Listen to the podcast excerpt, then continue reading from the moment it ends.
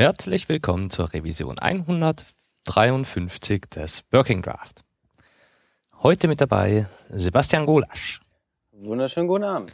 Der Stefan. Servus. Der Hans. Ja, hallo, guten Tag. Und der Rod. Moin, moin. So, News haben wir keine. Wir fangen direkt mal mit den Themen an. Da sind nicht viele an der Zahl. Äh, Stefan, genau. erzähl uns doch mal was über Typeset. Typeset, genau, oder wie man schreibt, Type CSS Set. Ähm, das ist eine neue Bibliothek von Harry Roberts von CSS Wizardry äh, und ist eigentlich, ähm, basiert eigentlich auf einem Artikel, den er jetzt vor, glaube ich, ungefähr anderthalb Jahren geschrieben hat, also ich glaube im, im Juni 2012, wo es um, ähm, um das Sicherstellen eines vertikalen Rhythmus in CSS geht. Also ähm, er sagt, er gibt je, also er, er löscht bei jedem Element, das er hat, irgendwie alle Margins und, und das ganze Padding äh, und setzt nachher für, für jedes Element, das es gibt, äh, Margin Bottom von einer gewissen festgelegten Zahl. Äh, so kann er sicherstellen, dass jedes Element, das er nacheinander reiht, immer den gleichen Abstand zum oberen hat. Und sichert so, ähm, dass egal wo er das Element positioniert, ähm, sie das so verhält, wie er es eigentlich ursprünglich gedacht hat. Ähm, hilft vor allem, wenn man zum Beispiel mit äh, Margin Collapse nicht wirklich viel anfangen kann und äh, nicht weiß, wann jetzt das Margin in das andere eingeht und nicht. Ähm, was durchaus in CSS, glaube ich, eine für die, für die am schwer verständlichsten Sachen ist, wenn es überhaupt sowas gibt. Ähm, und diesen Artikel hat er ihm geschrieben und ähm, hat er jetzt quasi in eine Bibliothek gegossen, die man mit diesem ähm, Type CSS-Set oder Typeset, wie man es ausspricht, äh, einfach so verwenden kann. Er stylt oder jeden Tag, der ähm, irgendwie, also jedes Element ist irgendwie nur Textinhalt haben sollte oder, oder hauptsächlich Textinhalt haben soll. Ähm, nach dieser Vorschrift, die er damals ähm, angegeben hat, äh, und hat quasi so eine, so eine Basis-Typografie-Definition äh, äh, relativ saubere und ordentliche parat ähm, ist wie alle seine Bibliotheken extrem gut konfigurierbar. Das heißt, man braucht einfach nur ein paar Parameter angeben, falls man irgendwas ändern möchte. Äh, und zack, hat man eigentlich schon das Nötige, was man zum Beispiel jetzt für Standard-Content in, einem, in einem Blog braucht. Was mich jetzt mal interessieren würde, hm, setzt ihr so ein Vertical Rhyme bei euch in Projekten ein? Den äh, Rhyme? Vertical Rhythm. Rhythm. Ähm, also wir schon. The Rhythm of the Night. ähm, wir gehen sogar her, dass man, also, oder ich persönlich zumindest, dass ich ähm, mir lieber solche Vertical Rhythm CSS Geschichten baue, als wie dass ich irgendein Normalized CSS oder so nehme, das Browser-Style-Sheets angleicht, weil da habe ich irgendwie doch ein bisschen mehr Kontrolle dabei. Also ich habe genau das, was der Harry Roberts jetzt da quasi in einer Bibliothek gefasst hat, die man konfigurieren kann etc., habe ich mir mal so in einem Basis-Style-Sheet gemacht, wo ich nicht da zwei, drei Variablen ändern müsste, ähm, falls ich das irgendwie adaptieren möchte. Ich finde das eigentlich recht praktisch und gerade wenn es dann darum geht, dass du irgendein Element hast, das, oder irgendein Modul hast, das aus mehreren Elementen besteht, ähm, und du die quasi an diese Vertical Rhythm Regel hältst, dann schmeißt es rein und das schaut häufig gut aus. Und es geht auch sehr konform mit den Designs, die wir bei uns in der Firma haben. Da, okay. Ähm, mir, stell, mir stellt sich jetzt die Frage so als Mensch, der doch seit längerem nicht mehr täglich mit CSS zu tun hat. Ähm, wenn du sagst, der macht halt äh, der, die, die, die Standard-Margins des Browsers weg und die Standard-Paddings und sowas, haben wir nicht irgendwie in den letzten Jahren gelernt, dass so Reset-Geschichten böse sind und dass ähm, man das nicht tun sollte? Was sagt na hier unsere CSS-Fraktion zu? Mm, also das Böse habe ich nie wirklich verstanden, außer dass halt im, im Debugger immer scheiße ausschaut. Ähm, ja, natürlich, natürlich ist Normalizing vielleicht ein bisschen eine, eine saubere Geschichte, wobei ich irgendwie das Gefühl habe, dass das nicht mehr wirklich notwendig ist. Also, weil die Browserriege, die man jetzt gerade irgendwie bedient, eh sie zumindest teilweise an die gleichen Regeln hat. Gerade was diese, diese Basis-Typografie-Geschichten angeht. Also ich finde eigentlich ist relativ interessant, weiterhin diesen Aspekt zu verfolgen ähm, und zu sagen, man, man möchte eigentlich eher eine Normalisierung. Ich weiß nicht, ob man wirklich sagen würde, dass Margin Collapsing eine schwierig zu verstehende Eigenschaft ist äh, in CSS. Also äh, ich habe es mir vorbehalten so. gesagt. Nicht. Also ja, klar. Ähm, ja, also sehe ich nicht ganz so. Ähm, die, die Sache ist ähm, einfach, ich, ich mag es, wenn man die Konsistenz, die der Browser einem bietet, und wir haben nun mal gute Schnittstellen mittlerweile, na, Schnittstellen sind es nicht, aber wir haben äh, gute Defaults in unseren Browsern, ähm, die wir äh, ja, verwenden können ähm, und die, die genauso vorgegeben sind, wie es zum Beispiel Normalized CSS nochmal vernormalisiert. Mhm. Äh, und da verstehe ich nicht ganz genau, warum man die jetzt wieder löschen sollte, weil die Browserhersteller, die haben sich ja was dabei gedacht. Ja, zumindest seit geraumer Zeit, ne? Eben, ähm, also früher, früher, klar, war das noch ein bisschen anders, aber das, mittlerweile das, das, das führt mich jetzt so eigentlich quasi auch schon zur nächsten Frage, die ich da zu dem Ding habe. Ähm, bis zu welcher magischen Internet Explorer-Version funktioniert das denn quasi, den mal den Strom hochschwimmt? Das heißt, hilft mir das was, wenn ich im Internet Explorer 7 arbeite oder funktioniert das doch gar nicht? Ich, ich glaube, das Einzige, was nicht funktioniert, sind, ist das Resetten vor die Anführungszeichen in Quotes und Blockquotes. Aber, ah, okay. der, aber der Rest, also nachdem er ja nichts anderes macht, ist, dass er quasi seinen vertikalen Rhythmus sicherstellt äh, und Schriftgrößen setzt. Also das ist ziemlich basic nicht. Also Margin und Font Size und Line Height, das sind Properties, die checkt glaube ich nicht jeder. Also um auf die Frage vom, vom Anfang zurückzukommen, ob wir solche Tools einsetzen, muss ich leider mit Nein antworten. Also bei uns ist das mehr so, feuer irgendein CSS drauf und, und dann schau mal, ob es irgendwie passt. Und dieses schau mal, ob es irgendwie passt, machen wir dann tatsächlich mit so einem äh, Grid Background Image. Also es ist einfach ein, ein Bild, das äh, ja Linien horizontal und vertikal äh, auf die Seite projiziert, um zu schauen, ob alles so mehr oder weniger im richtigen Abstand zueinander positioniert ist.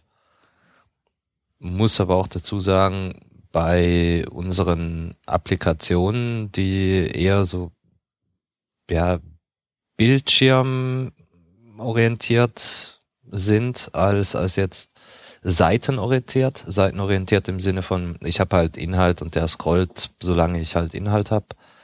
Ähm, ist, ist das, glaube ich, mit so einer Bibliothek, wie äh, sie Harry da liefert, eher schwierig.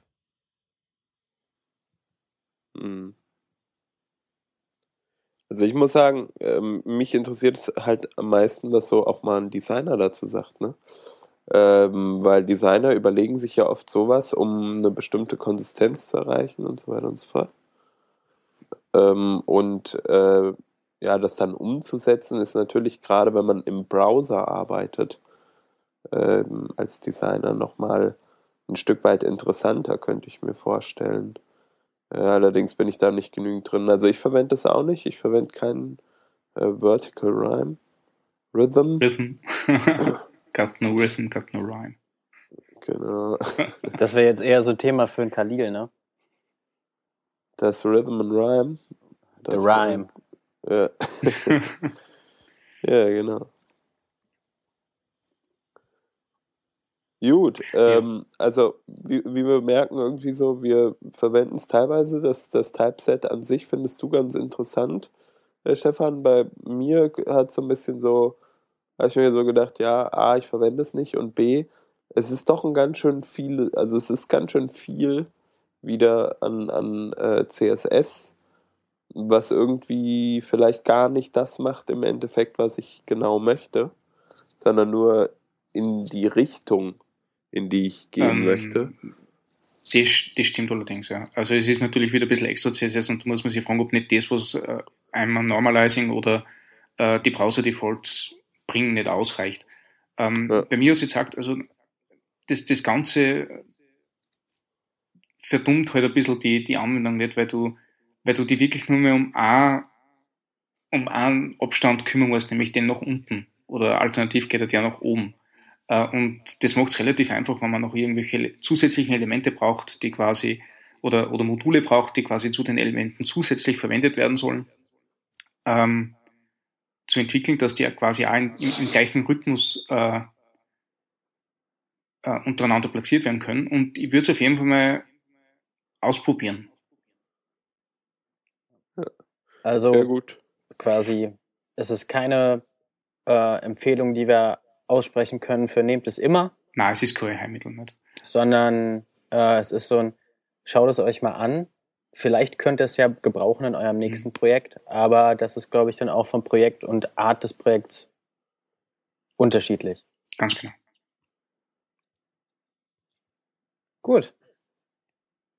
Dann würde ich mal fast behaupten, schmeißen wir CSS wieder dahin, äh, dahin wo es hingehört, ab in die Tonne damit. Und äh, äh, gehen leise säuselnd zum, zum nächsten Thema. Ich glaube, da hat der Rott noch was ausgegraben, ne? Naja, der Rott hat nichts ausgegraben, der Rott ist mal wieder überfahren worden.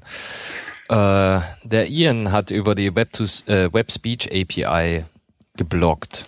Die ist zwar nun schon ein bisschen älter, ich glaube, die kam so Ende 12 oder sowas raus. Äh, wir haben Oktober letzten, 2012, ja. Wir haben im letzten Jahr auch schon ein paar Demos dazu gesehen, also so Seitennavigation durch äh, Sprachsteuerung äh, und, und andere lustige, lustige Geschichten. Äh, Ian hat das Ganze jetzt mal ein bisschen auseinandergenommen, um eine Sprachsteuerung für das Videoelement zu bauen und dabei ein bisschen versucht zu erklären, wie das im Chrome tatsächlich funktioniert. Denn, also Chrome, es funktioniert aktuell nur im Chrome. Äh, ich weiß gar nicht, wie das bei Firefox auf der Roadmap ist, müssten wir mal nachgucken. Ähm, ja, Chrome implementiert das auch noch nicht so hundertprozentig, also lässt einige Sachen raus, die komplizierten Sachen raus, wie zum Beispiel die äh, Grammatikobjekte. Aber kommen wir gleich drauf zurück. Jo, äh, Speech Recognition. Wie äh, funktioniert das? Ich habe keine Ahnung. Die Vorlesung habe ich an der Uni verschlafen. Einigen wir uns darauf, dass der Ton, der durch das Mikrofon aufgenommen wird, an einen Google-Server gesendet wird, dort analysiert wird und Textkomponenten zurückgesendet werden. So, ungefähr so wie Siri auch mhm. funktioniert. Äh, wie jetzt die genaue Sprachanalyse funktioniert, ich glaube, das interessiert an, an der Stelle äh, niemanden. Hoffe ich. Ich kann es nicht beantworten. Ich gestehe es. Wie auch immer. Äh, genau. Äh, ist, ist recht easy. Ich habe hier so eine äh, ein Objekt WebKit Speech Recognition, aktuell noch Prefix, sonst wäre es Speech Recognition. Das instanziere ich mir einfach. Und äh, wenn ich da mein New WebKit Speech Recognition äh, gemacht habe, dann bekomme ich ein Objekt. Auf diesem Objekt kann ich einen Event Listener registrieren. Äh, der, der, die das Event heißt Result. Und dort kriege ich ein relativ komplexes Event-Objekt übergeben. Dieses Event-Objekt enthält dann alle möglichen Daten, wie zum Beispiel ein Result Array. Das ist also eine Liste von Wörtern, die erkannt wurde. Äh, es gibt ein äh, Confidence äh, Property, das sagt, mit, mit welcher ähm, Sicherheit dieses Wort erkannt wurde. Äh, also Sicherheit im Sinne von, ich bin mir hundertprozentig sicher, dass du gerade gesagt hast, blub. Dann wäre die Confidence 1. Oder ich habe keine Ahnung, was du gesagt hast. Ich glaube, du hast blub gesagt. Dann ist die Confidence 0, also 0% Sicherheit. Und noch ganz viel anderes äh, Zeug, was dem JavaScript-Entwickler an der Stelle die Möglichkeit gibt, eigene Algorithmen zu implementieren, um die erkannten Wörter in irgendeinen Sinn zu überführen. Das Ding gibt auch nicht nur äh, ein, einzelne Wörter zurück, wenn es mehrere Wörter nicht wirklich äh, voneinander unterscheiden kann, dann gibt's die ganze Liste zurück, geordnet nach wahrscheinlich meinst du das, aber es könnte auch das sein oder vielleicht auch das und wenn nicht das, dann halt das andere da. So. Äh, genau. Also man kriegt irgendwie Arrays von, von Wörtern. Das ist ganz lustig. In diesen Arrays kann man dann nach bestimmten Wörtern, nach Keywords suchen, wie zum Beispiel dem Wort Video in, in Ians Beispiel. Und wenn das nächste Wort Play ist oder vielleicht auch das vorhergehende Wort, weil man will ja äh, natürliche Sprache haben und man sagt ja Play Video und nicht Video Play. Äh, dann läuft man halt einfach durch dieses Array durch, sucht nach den Wörtern und wenn man irgendwas gefunden hat, dann initialisiert man seine Aktion. Äh, wer schon mal irgendwie CLI, also Command Line Interfaces geschrieben hat und die Parameter ausgelesen hat, der hat eine ziemlich gute Idee von, wie das funktioniert.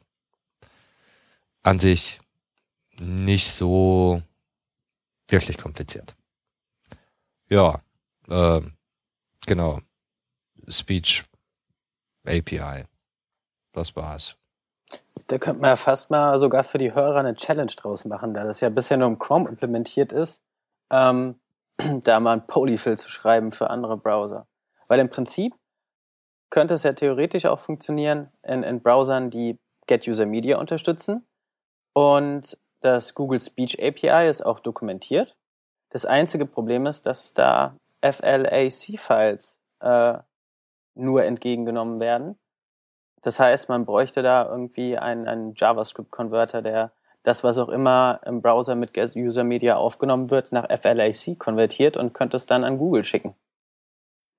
Also ich glaube, da äh, sowas gibt es da irgendwie schon.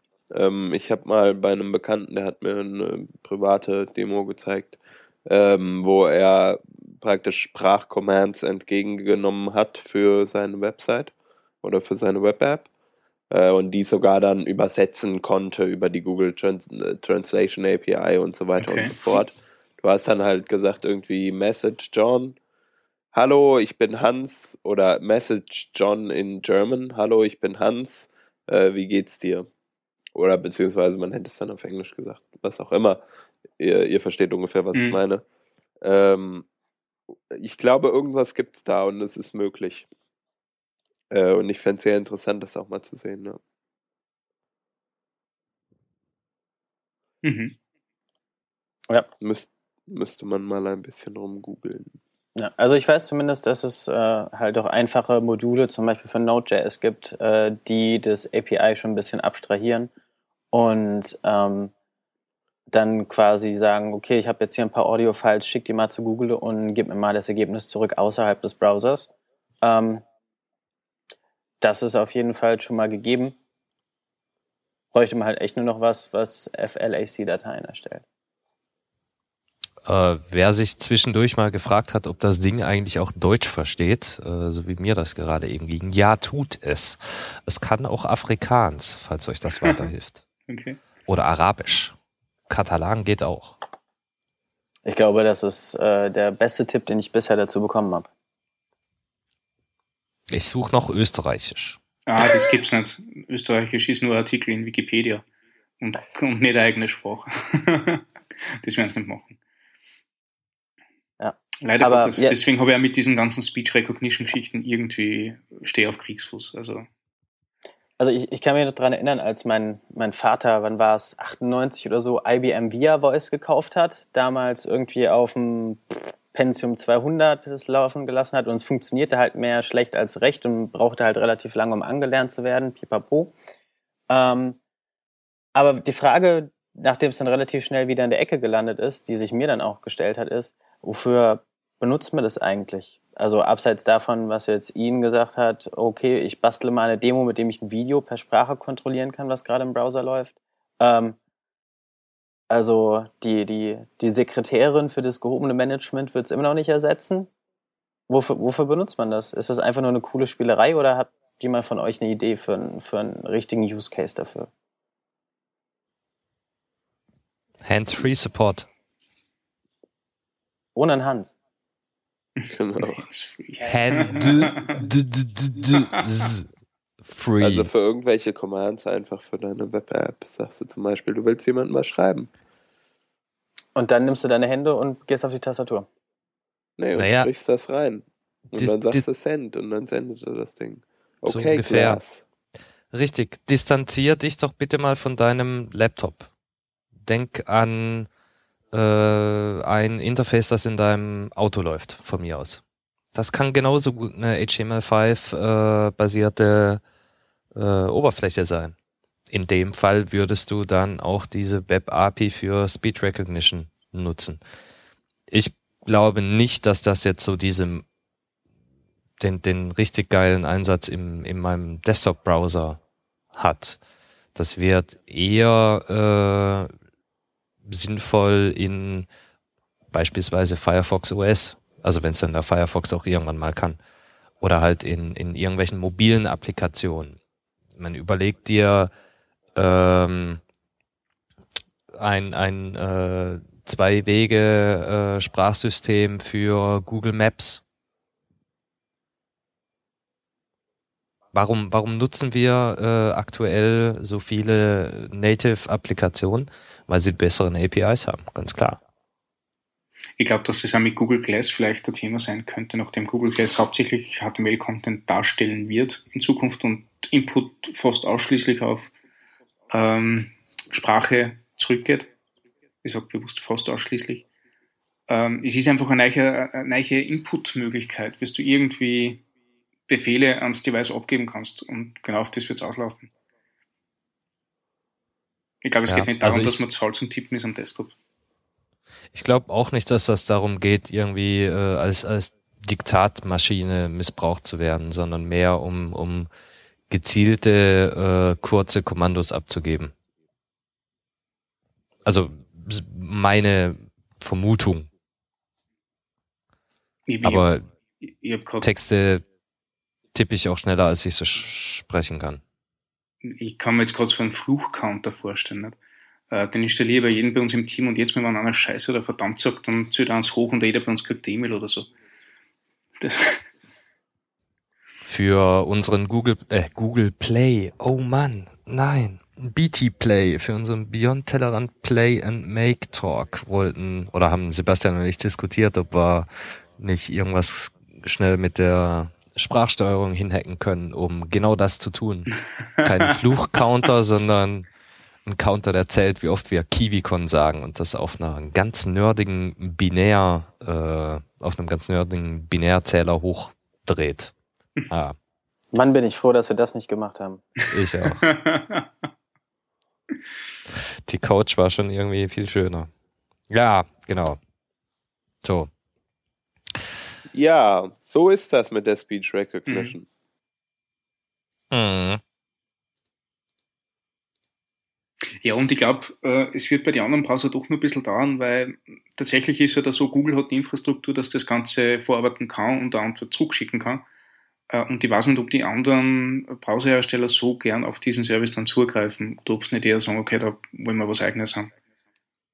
Ja gut, also bei Opera würde ich mal sagen, eventuell. Mhm. Wenn die Apple-Jungs mal ausnahmsweise ihren Arsch hochbekommen würden, dann könnten sie es mit ihrer eigenen Infrastruktur sicherlich auch Stimmt, im ja. Safari einsetzen. Aber ähm, an sich, wo Firefox, pff, hart zu sagen. Ich glaube nicht, dass die Google APIs nutzen werden. Na, glaube ich auch nicht. Aber das ist jetzt so ein ja, Schuss ins Blaue. ich also nicht. das glaube ich ganz stark, dass das nicht so ist. Also, dass es so ist, wie es das du sagst, dass sie es nicht verwenden. Ja, und wie Ja. gesagt, die, die, die äh, guten WebKit Safari-Jungs äh, von Apple, gut, weiß ja eh niemand, was die so, an, was die so treiben. Ähm, aber ich glaube es, auch wenn sie die Infrastruktur hätten, eher nicht, weil sie sicherlich lieber auf ihre nativen Geschichten setzen Mhm. wollen. Und ähm, da gerade die, die iOS-basierten Browser sicherlich raushalten an sowas Siri, äh, bei sowas Siri-likem. Aber auch hier wieder nur Schuss ins Blaue, persönliche Meinung. Man weiß es nicht. Hm. Hat, hat Apple für sein äh, Mobile Browser oder Browser generell Team äh, nicht kurz vor Weihnachten noch neue Leute gesucht? Irgendwas ist da an mir vorbeigeflogen. Apple. Hatte schon wilde Träume, äh, dieses Jahr in Cupertino zu arbeiten. Ah, natürlich nicht. Äh, nee, ich, ich würde ja da widersprechen, äh, da die Infrastruktur schon da ist, wäre das jetzt kein, oder sehe ich das als Außenseiter nicht als, als das Riesending an, äh, diese API auch in Mobile Safari zu integrieren. Ich sehe das auch nicht als Riesending als Außenseiter.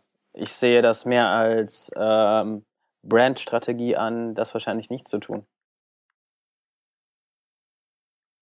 Ich meine, es gibt sicherlich auch bei Apple Leute, die 3D können und trotzdem haben wir noch kein WebGL. Ir irgendwie rutschen wir jetzt hier so auf das Niveau von Wall Street Journal ab. Können wir das wieder irgendwie lassen? da fehlt es doch glatt am Peter. Ähm, ja, ich finde, wir sollten auch wieder auf ein gehobenes Niveau gehen, oder? Ja, dann lass uns doch einfach mal über W3-Schools sprechen. Hans. Obwohl so weit unten, ne? Also ich, ich, ich will das doch haben mit der Hands-Free Control. ähm, nee, wir hatten, wir hatten in der Vorbesprechung besprochen, ob wir heute nicht mal anstatt der HTML5 Spec äh, einfach mal einen W3-Schools-Artikel suchen und äh, da so ein bisschen was zu sagen, was alles falsch ist. Ich finde die, ja. die Idee immer noch cool. Ja, ich weiß nicht, wie lange wir brauchen, bis da irgendwas äh, tatsächlich Falsches rumkommt. Moment, lass mich mal raten. 3, 2, 1 da?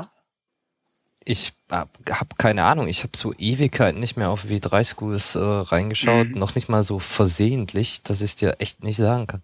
Ich gucke jetzt mal in die Transition Properties rein. Du gehst auch gleich mal wieder in die Vollen.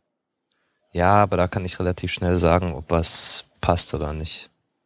Transform, Transition, dahin, yeah, Transition, bla.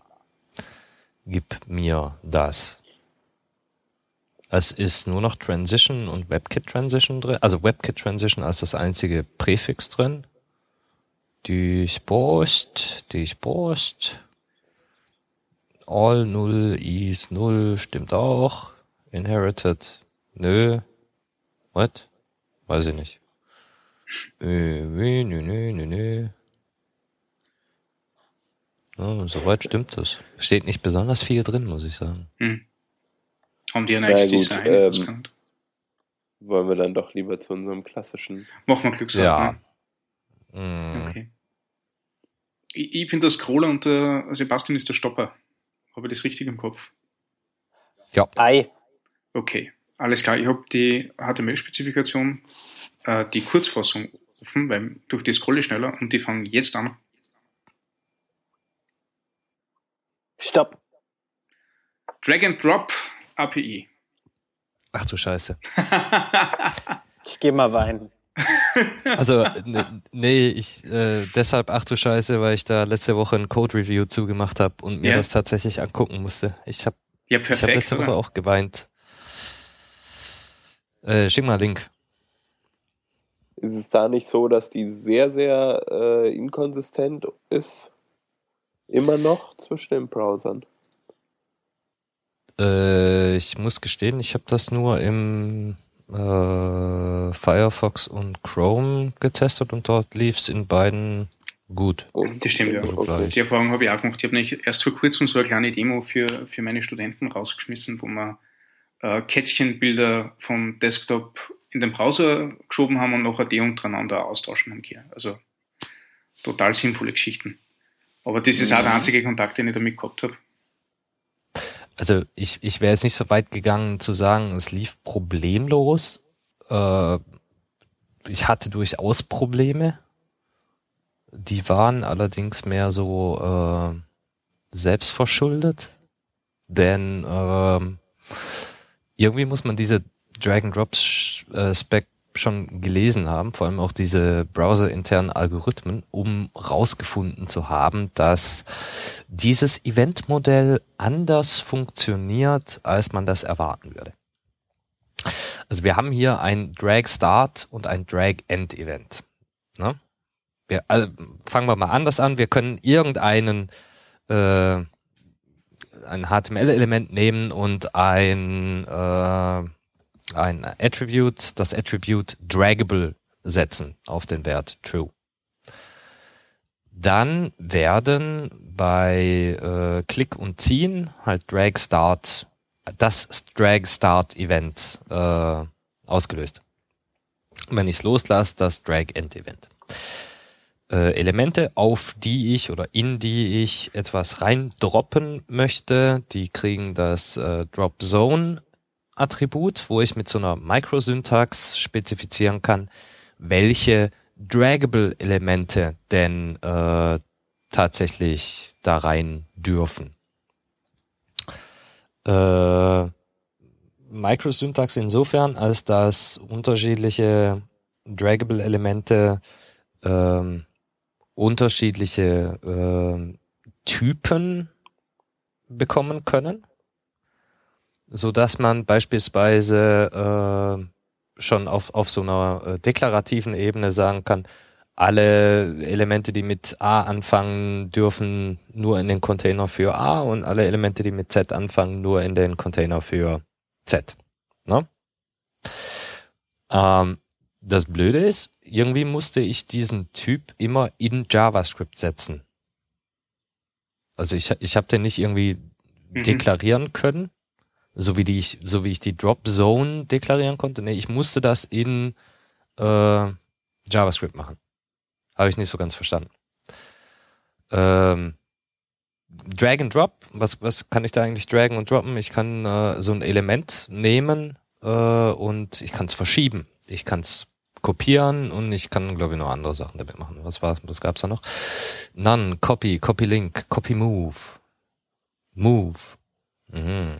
Link Move. Mm. Also ich kann Elemente verschieben, ich kann sie rumkopieren durch Drag and Drop und ich kann sie äh, an eine andere Stelle äh, verknüpfen.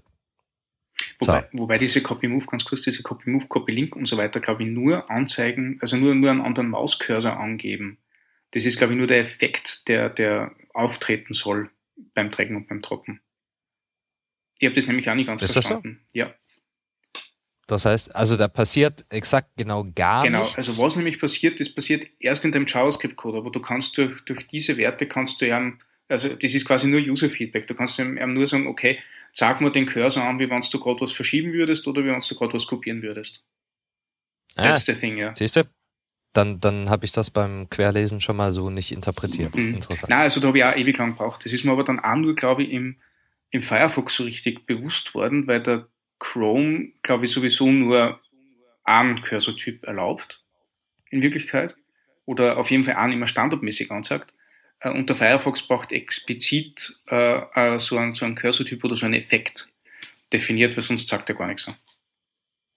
Im Chrome hatte ich noch ein anderes Problem. Also es gibt auch noch dieses Drop-Event. Das heißt, wenn ich auf, auf ein Element, das eine Drop-Zone hat, so ein, ein Draggable-Element äh, loslasse, dann würde theoretisch dieses Drop-Event äh, gefeuert. Das ist bei mir aber nie gefeuert worden, bis ich auf dem äh, Draggable-Element noch ein weiteres Event registriert habe, nämlich das äh, Drag-Over und in diesem Drag-Over-Element auf dem Data Transfer des äh, Event-Objekts, das seinem Händler übergeben wird, äh, gesagt habe, äh, dass der, der Drop-Effekt Move ist.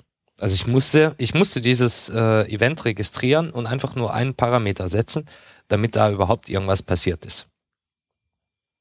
Und das habe ich aus dem einfachen Überfliegen der Spezifikation so nicht mhm. mitgenommen. Fand ich schräg. Kann ich das eigentlich auf jedes äh, Element anwenden? Noch kurze Frage. Also ich kann alles im Draggable machen? Alles. Auch Videos und so? Alles. Du kannst sogar, wenn du andere, also wenn du Elemente ähm, Draggable machst, die, wo quasi eine Datei dahinter steht, kannst du sogar solche Sachen machen wie zieh das Video raus aus dem Browser und legst auf deinem Desktop ab und solche Sachen. Also was quasi eh schon von Haus aus mit Bildern geht, äh, wenn du nicht ein Bild nimmst im Browser und du ziehst es auf den Desktop, liegt es nachher dort, ähm, kannst du das gleiche ja mit, mit jedem anderen Element machen. Also du kannst da irgendein Icon quasi rausziehen und wenn eine PDF-Datei dahinter liegt, das bestimmst aber du im JavaScript-Code, äh, speicherst die PDF-Datei raus. Richtig, es gibt da noch äh, einen anderen Modus, äh, nämlich Drag Out of Browser. Also die heißen nicht so, ich nenne die jetzt einfach nur äh, aus dem Browser rausziehen und in den Browser reinziehen. Das heißt, was ich gerade erklärt habe, ist einfach ein Element, ein, ein DOM-Element im, im Browser an eine andere Stelle im Browser verschieben. Selbe. Seite, mhm. nix, nix Wildes, nichts, was wir nicht schon seit 20 Jahren mit JavaScript gemacht hätten. Zehn Jahren. Naja, wie auch immer. Was, was Drag and Drop API äh, Neues kann, und hier wird's richtig cool, ist äh, Interaktion mit der Außenwelt. Das heißt, wie Stefan gerade gesagt hat, kann ich ein, ein Span-Element vom äh, Browser auf den Desktop ziehen. Da, dafür kriege ich auch ein Drop-Event äh, gefeuert und kann dann entsprechend sagen, okay, äh, schreib mir dieses PDF da rein, dahin. Das wird dann nicht direkt auf, auf den Desktop äh, geschrieben. Natürlich kriegt er noch diesen äh, äh, äh, äh, Speicher mir den Spaß, Dialog, glaube ich. Bin mir nicht immer sicher. Aber ich habe auf. Hm. hm. Das war früher. Bei meinem Test hier gerade nicht. Hm. Okay. Kann ich direkt auf den Desktop ziehen. Cool. ähm, aber ich, ich habe halt die Möglichkeit, mich da einzuklicken. Und das gleiche ist, wenn ich eine Datei äh, vom, vom Dateisystem, wie meinem Desktop beispielsweise, auf den Browser ziehe, auf so eine Drop Zone, dann äh, kann ich mit der Datei arbeiten. Das ist funktioniert semi cool. Also wenn du jetzt zum Beispiel ein, ein Verzeichnis äh, von Dateien da reinziehst, dann kommst du da nur in Chrome dran, weil du nur die äh, die die File System API äh, haben, mit der du durch Datei äh, durch durch Dateistrukturen äh, iterieren kannst. Im äh, Firefox ist das irgendwie nicht so geil. Was auf dem Mac ein Problem ist, wenn du da jetzt beispielsweise sagst, ich will mein Adressbuch hier jetzt reinschieben, damit das hier verarbeitet wird und mir, was weiß ich, alle E-Mails rauszieht, E-Mail-Adressen rauszieht, dann äh, kriegst du das technisch im Chrome hin, in, in Firefox nicht. Denn was dir von Mac als eine Datei angezeigt wird, nämlich das Adressbuch, ist in Wahrheit wieder nur ein Verzeichnis mit einer bestimmten äh, Endung, mit einem bestimmten Suffix, was dann halt vom, vom Finder entsprechend visualisiert wird oder ein anderes UX bekommt. So, also da noch nicht so hundertprozentig geil, aber du kannst immerhin schon mal Bilder einfach draufziehen und dann von mir aus in JavaScript verarbeiten. Oder, oder hochladen auf den Server oder was auch. Und das ist, genau. glaube ich, einer der coolsten Use Cases für das Teil. Also einfach die Möglichkeit haben, Bilder direkt vom Desktop in der Flickr Gallery oder sonst irgendwo hinziehen. Also das ist echt stark. Das taugt mir total gut. Ja, auf jeden Fall. Es fühlt sich äh, sehr viel ähm, natürlicher an. Also ich, ich bin kein Maus-Fetischist, aber eins, eins der coolen Features des Maus-Handelns ist halt, ich nehme eine Datei, schiebe die irgendwo drauf und irgendwas Cooles passiert. Mhm. Äh, Drag and Drop funktioniert übrigens in allen modernen Browsern bis auf Mobile Safari, mhm. Opera Mini und Android Stock Browser. Der BlackBerry kann es auch nicht, aber wen interessiert das schon? Kannst du ähm, der Chrome für Android? Ich habe keine Ahnung, steht hier nicht. Okay. Okay, nein. Kann nicht, weil das war quasi äh, Stock-Browser 4.4, weil da ist der Chromium im, im Hintergrund. Ja, okay. dann kann das nicht. Ja, gut. Ja, aber ich glaube, es ist, äh, okay, IE10 Mobile kannst, das ist ja spannend. Also ich, ich würde verstehen, wenn quasi das klassische Drag and Drop äh, auf die mobilen Geräte interface-bedingt nicht so möglich ist im Moment. Aber mir wundert es gerade, warum es der IE10 auf, auf Windows Phone kann. Spannend. Ja. Also ihr, Ir irgendwie würde ich an der Stelle fast schon sagen, wenn du einen Datei-Upload hast, also ein Input-Type-File, dann schau dir mal die Drag-and-Drop-API an, ob du da nicht noch zusätzlich ein schönes Verhalten für moderne Browser und Systeme hinbekommst. Mhm. Da gibt's, da gab's doch auch irgendwelche äh, tollen ähm, Demos damals für Drag and Drop. Ich hätte jetzt schon fast gesagt, du sagst Libraries. nee, ja, nee. Um. Ähm. Es gibt, es gibt schon Libraries, die das mit unterstützen, aber Drag and Drop Demos auf MDN. Mhm, mhm, ja, mhm. also was da auch zu empfehlen ist, ist der mittlerweile schon etwas in die Jahre gekommene Artikel vom Eric äh, Beidelman auf HTML5 Rocks. Der ist zwar aus dem September 2010, aber ich würde mal sagen, der ist gut abgehangen und ähm, immer noch relativ äh, gut, wenn es darum geht, die Grundlagen zu erklären. Ähm, das ist auf jeden Fall auch ein, wenn man sich drüber informieren will, lest mal da rein, bitte. Ja, den kann ich auch nur empfehlen. Also der war quasi auch Basis für das, was ich noch auf der FH hergezogen habe. Also habt wirklich eine, eine, ziemlich gute Übersicht über die unterschiedlichen äh, Effects, Effects Types, Events, äh, was das alles tut, bedeutet und was man eigentlich macht damit. Also dreieinhalb Jahre Artikel empfehlen. Das kannst du eigentlich sonst nur bei äh, sowas machen wie Character Encoding. Jo.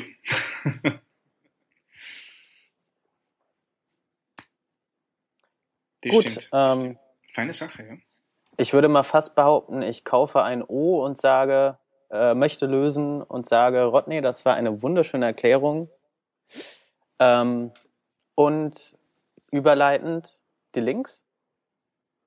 Ja, super Überleitung, würde ich sagen. Dann fange ich nämlich einfach mal an mit den Links. Äh, der erste Link, den wir haben, ist ähm, ein Tool, was äh, wie heißt der nochmal, Ilya Grigoriok oder so ähnlich entwickelt hat äh, von Google, ähm, wo es einfach darum geht, dass man äh, theoretisch äh, ja auch seine GitHub ähm, oder die Wik Wikis und so weiter und so fort tracken möchte mit Google Analytics. Und ähm, dazu kann man zum Beispiel einfach ein statisches Bild verwenden ähm, das kann Google dann verarbeiten und mit diesem Dienst, also Google Analytics verarbeiten und mit diesem Dienst GA Beacon ähm, kann, äh, kann man dann praktisch tracken, wie viele Besucher auf der eigenen Webseite sind. Äh, genau, das war der erste Link. Wen das interessiert, der kann da einfach mal reinschauen. Und dann haben wir noch einen zweiten Link, den ich vortrage. Ähm, der heißt CSS Architecture und im Endeffekt ist es so ein Wrap-up über verschiedene Best Practices, Good Practices und Bad Practices ähm, im Gefüge CSS-Architektur. Äh, was machen wir immer noch für Fehler? Wir haben da in der Sendung schon öfter drüber gesprochen.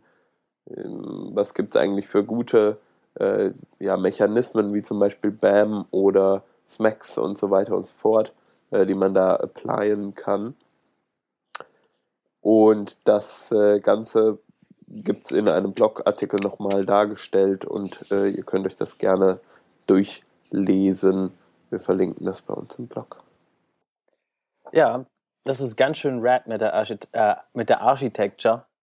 Äh, und dann machen wir auch gleich mal äh, rad weiter mit ocrad.js, ähm, einem Optical Character Recognition Script für JavaScript. Das ist jetzt nicht ganz so neu. Das gab es früher schon mal, ähm, dass Leute mit M-Scripten etc.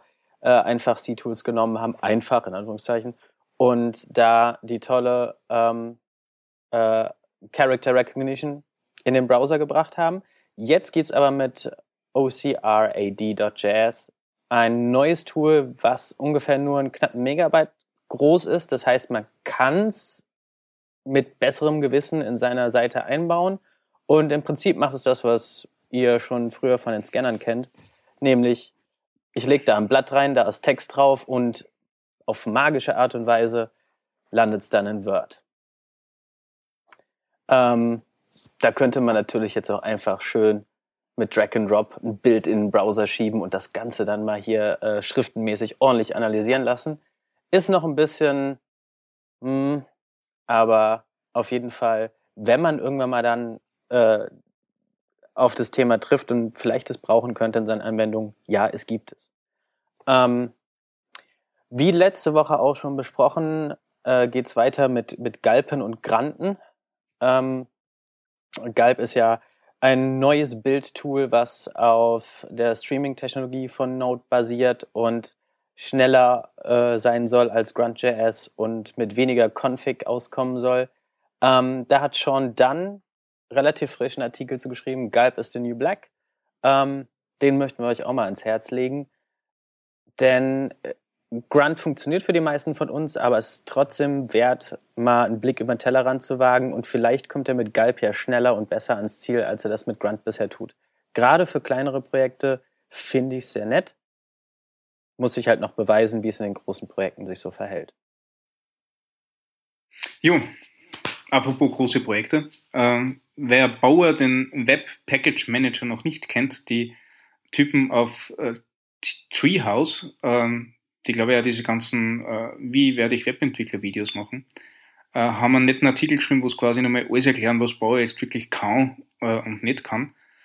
Ähm, ich, scroll gerade drüber, ich glaube, sie haben so wirklich jeden Aufruf äh, genau erklärt. Ähm, vielleicht ein bisschen umfangreicher als wie Bauer minus minus Help das jemals machen könnte. Ähm, kann man auf jeden Fall lesen, ist eine gute Einführung ähm, zu der Thematik. Äh, äh, anderer Artikel, den wir noch verlinken möchten, äh, ist von Christian Heilmann. Äh, Endangered Species of the Web, The Link. Ähm, da geht es darum, dass ähm, die ureigenste Auszeichnung des World Wide Webs, nämlich die Links, die Verlinkungen auf andere Seiten, äh, ein bisschen vom Aussterben bedroht sind, weil Leute einfach den A-Tag nicht mehr als das nehmen, was er wirklich ist und wirklich tut. So Sachen machen wie Hashbang-URLs oder Links auf Elemente fügen, führen, die, die eigentlich dafür gedacht sind, beziehungsweise in diesen A-Tags im href-Attribut einfach irgendwas einschreiben, aber kein URL. Ähm, das ist nun mal so, so ein kleines Aufwecken und ein, ein bisschen bewusst machen, dass eigentlich das, was das Web ursprünglich ausgezeichnet hat, immer noch Bedeutung hat, äh, was wir, glaube ich, alle unterschreiben können. Äh, lest euch das durch, denkt ein bisschen nach drüber und verwendet Links wieder so, wie sie gehören. Auch sehr schön. Ein Link über die gefährdete Spezies Link in den Links zur Sendung. Genau. Quasi a, a link to the past. Für uns. Gut. Äh, ja. ja, was habe ich denn? Äh, ich habe ich hab Unify. Entschuldigung, ich musste kurz lachen. Was ja. genau. Richtig. Uh, Unify, Check Unicode Support for Browsers and Devices, ist eine Seite zusammengestellt, um uns eine verhältnismäßig schnelle Übersicht zu liefern, welche Unicode-Symbole wir denn uh, tatsächlich nutzen können auf den Geräten. Also es gibt ja dieses sogenannte Burger-Icon, das sind diese drei horizontalen Linien, das wir gerne mal als äh, Navigationssymbol benutzen. Da gibt's wie so oft äh, mehrere äh, Icons für, also mehrere Code Points in Unicode. Zum Beispiel 2261 und 2630, das wären zwei davon. Ähm, der Unterschied ist marginal, das eine ist ein bisschen breiter als das andere äh, in, in der visuellen aber in der Unterstützung ist das äh, 95 Prozent im Vergleich zu 58 Prozent. Also alles, alles totaler Bullshit. Guckt euch die Tabellen an. Äh, wenn ihr Symbole benutzt statt Bildern und ihr sollt die äh, entsprechenden Fonts benutzen, dann hier prüfen, ob die auch tatsächlich auf euren Zielgeräten richtig dargestellt werden. Kleines Wort der Warnung. Es gibt dort einen Link der heißt View All Results. Äh, zumindest mal in meinem Firefox dauerte das Rendern dieser Seite gefühlte drei Jahre, denn jedes einzelne Symbol wird für jeden einzelnen Browser mit einer eigenen SVG animierten, hast du nicht gesehen, äh, dargestellt und irgendwie fand das mein Firefox nicht so lustig. Also mal aufpassen, was er da macht. Oder nehmt Chrome oder was auch immer. So, äh, als, Chrome geht als, ganz schnell übrigens. ja? Ja, Hm, relativ schnell. scheiße. Also ich klicke mit drauf und jetzt Gut. sage weg bin, tut's mir leid. Äh, hier, als, als der Designbeauftragte des äh, Working Drafts ist es mir eine große Ehre, euch neue Farben vorzustellen. Ja? Die neuen Default-Farben. Nee, ernsthaft, da hat sich irgendwer die Mühe gemacht und äh, eine relativ ansehnliche Palette äh, rausgezogen.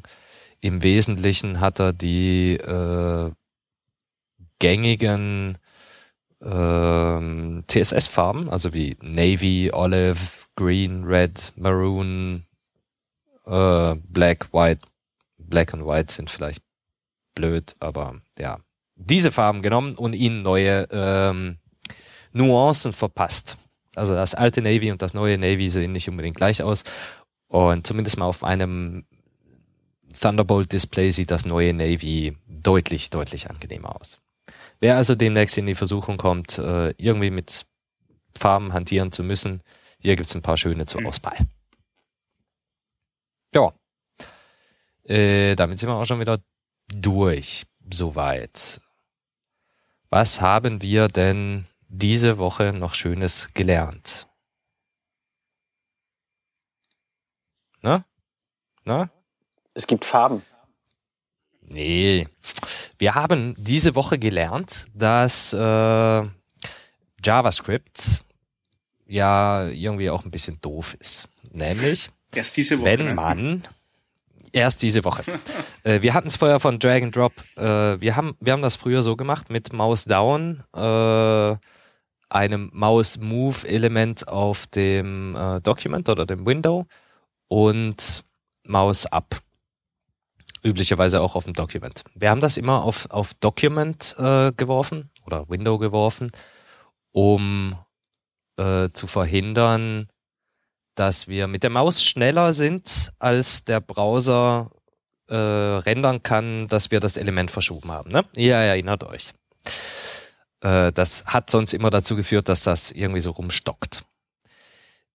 Natürlich hat das dann auch dazu geführt, dass wenn wir mit der Maus aus dem Browser rausgefahren sind, äh, auf einmal gar nichts mehr so richtig funktioniert hat. Ich habe letzte Woche gelernt, dass wenn man das On-Mouse-Up-Event auf dem Window registriert, dieses auch gefeuert wird, wenn man die Maus loslässt, wenn der Cursor außerhalb des Browsers ist. Wahnsinn. Ist eine Wahnsinn. Kleinigkeit, ist eine super wichtige Kleinigkeit. Damit beenden wir wir bald die Welt. die heutige Revision, damit der kranke, arme, kleine Hans endlich wieder ins Bett kommt. Ja, vielen Dank für die äh, guten Besserungswünsche. Ach nee, gar Oh, nicht. nee, fürsorglich wie immer. Ja. Äh, ich danke euch für diese sch schöne Sendung. Ja, war ganz fein. Wünsche euch einen äh, guten Appetit. Abend. Appetit, ja. Und grüße äh, alle daheimgebliebenen und bis bald.